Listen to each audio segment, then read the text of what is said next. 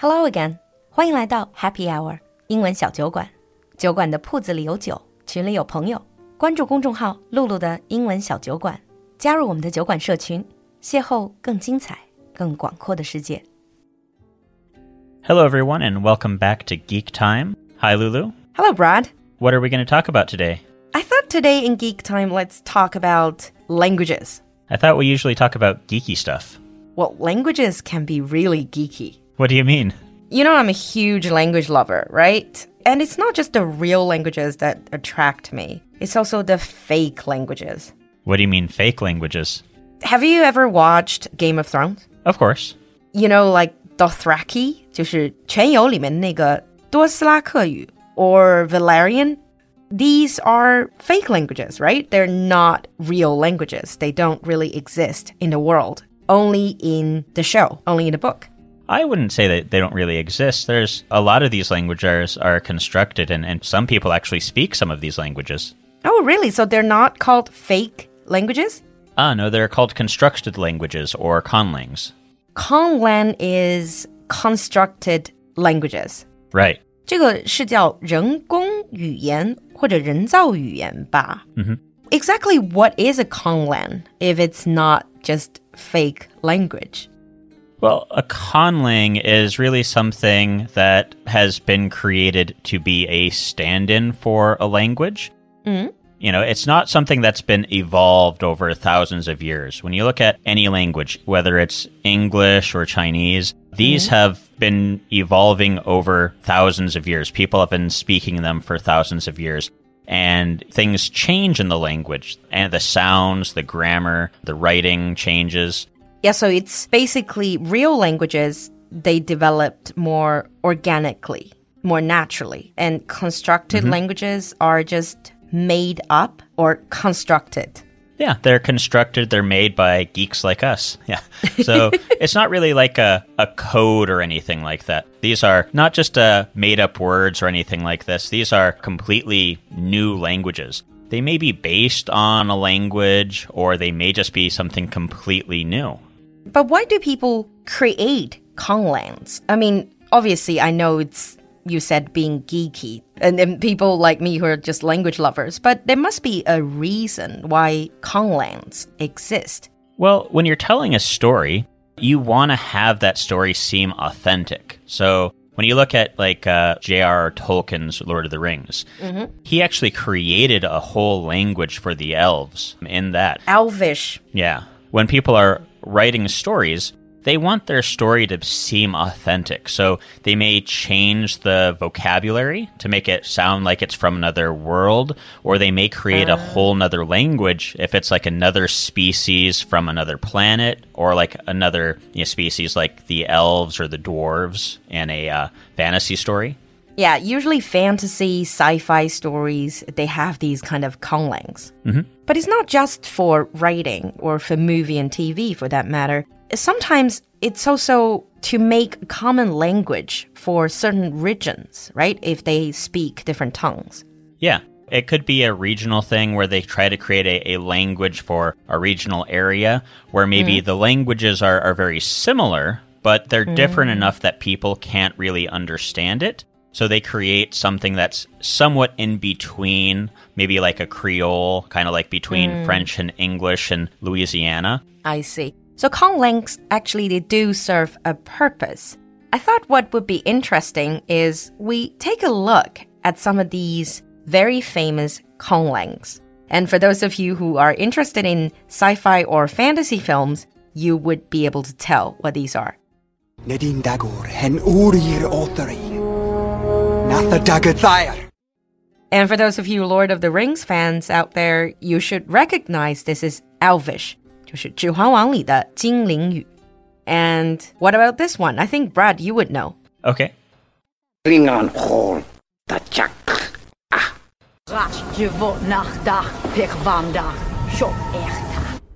Yeah, that's Klingon. Just like uh, Heglu Mek Kak Jajvam. or today is a good day to die. Ah, That's my Klingon. today is a good day to die. When people are creating a conlang, they really go into a really deep detail. like the Klingons are a very warrior race. And oftentimes when you think of a warrior race, you think of like this guttural language. And, and that's what they've mm. accomplished and what they've created with the Klingon language. Uh, very booming. Yeah. And so they have a lot of fricatives like, like these types of sounds in their language. Like they're almost mm. spitting, but like, yeah.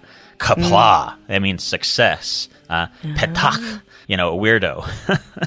if you watch things like The Big Bang Theory, you notice Sheldon mm-hmm. speaks quite fluent Klingon. Is that like um, something in the geek community? Is it like a stereotype that people who are into these kind of sci-fi genre they like to learn Klingon?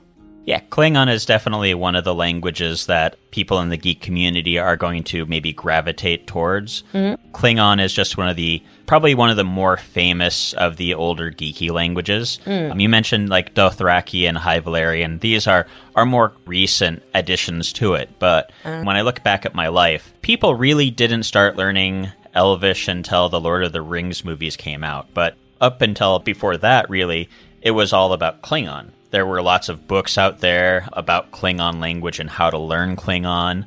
Yeah, there are even tutors on the internet teaching you Klingon. Mm -hmm. And in that way, I think Klingon is a very, very successful conlang. And I've actually heard that they are quite a number of people in the world fluent in Klingon. There's quite a few people who are fluent. One of those people actually tried to raise their child as a Klingon native speaker. It didn't quite work out the way they expected it. And they actually had to stop the experiment. But uh, yeah, when the child was born, they basically spoke Klingon to the child. Um, wow, and that's what the child was learning as throughout the first few years of their childhood. If your parents are trying to raise you as a native speaker of a constructed language, I think that is a very daring experiment. Not necessarily good for the child, I would say. No, when it comes to a language like Klingon, I definitely wouldn't do that. That's one of those things where there's not really any native speakers. So who are you going to talk to? Talk who are to, yeah. who's going to help you out? Like, yeah. exactly. Exactly. And what about this one?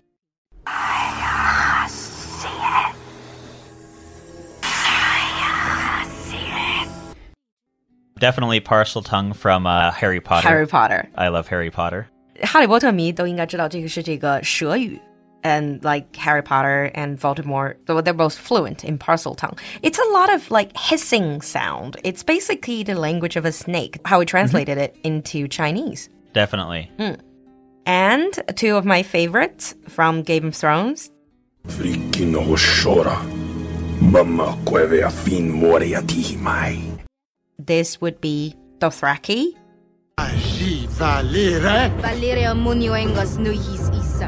Voctus eglia aot gaimolaxir teptas. Grinconta. Uctus puntali johexis ejumosu.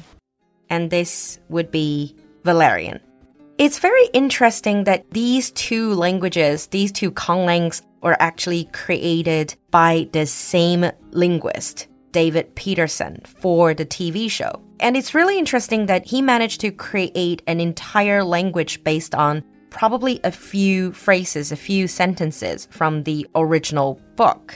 Is something like that, I think it would actually be easier if it was just one person creating the language. When you have like two languages within one world, if you had more than one person creating that language, mm-hmm. it would probably create a lot of disconnect. But yeah, so it's still kind of difficult. But overall, when you think about it, it's not that difficult when you are a, a language expert and yeah. you understand the concepts involved in language. Mm. Earlier on, you were talking about fictional and real Konglangs. Right. The real Konglangs, bit like, for example, Esperanto. Yeah, Esperanto is one of the international languages. There's a few other ones, but Esperanto is probably the most successful of them all. 嗯，就是世界语. You say it's successful. I remember there was a fad back in the days. I think my dad was trying to learn Esperanto but it really never took off as they wanted it to. Yeah, it definitely didn't take off as they expected it would. However, there are some people who speak the language natively, mm-hmm. and there is a very large community of people who speak the language. And so it may not have taken off like they expected it to, but there is a chance that in the future, as things become more international, people might start picking it up even more. And that was purely created to make international communication easier, right? To find a language that's easier to learn than English, say? Mhm, Yeah, because when you look at some languages are, are definitely easier depending upon the region you come from. But when people create the conlangs for the international community, they try to do it in a way that makes it easier for the majority of people to kind of learn the language. Yeah, but that sounds very difficult. Sounds like quite a challenge because languages are so different, especially if they're in different language families.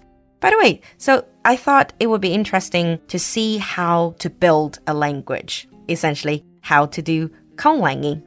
Mm-hmm. So, first you start with individual sound, right? That's usually the best thing. You know, mm. you start off with some sort of sound system because every language has their own sound system. The way they put consonant and, and vowels together. We like in English, we have a lot of consonant clusters, whereas some languages don't really have those. So when you create a language, you have to decide what type of a sound system you're going to have. And so vowels, consonants is 元音,辅音, and then you have the idea of syllables, 音节. And then perhaps to decide whether you have stress or tone. Stress, 重音, tone would be 音调. So English is a stress language and Chinese is a tone language. I think that's why sometimes it's very difficult for Chinese to get the stress right and for, for example, for an English speaker learning Chinese to get the tones correct. Yeah. I've basically I forego using tones when I speak Chinese for the most part. it gets me into a little bit of trouble here and there, but people can generally understand what I'm talking about, but mm. it's I've studied probably I think 6 languages now, hmm. so there's just so much different language going on in my mind that it's really hard to get the tones. I, Yeah, I think sometimes it happens to me when I'm trying to recall a word, for example, in Japanese, sometimes another language pops into my mind. So, first of all, the sound system, and then you have vocabulary. Yeah. After you create the sound system and you understand how the sounds are going to link together, you've mm-hmm. got to create some vocab. And we want to start off with the very basic verbs run, walk, carry, take, eat. And then you want to you make sure you get all the very basic nouns, the things basically use in your everyday language. Mm. When you look at like for example, like English, to read 80% of a English newspaper, you need to know about 2,000 words. And so if you kind of think about that, you can speak the majority of the language just looking at 2,000 words. Mm. Some languages are a little bit more vocab heavy, so you might need to know a lot more vocabulary.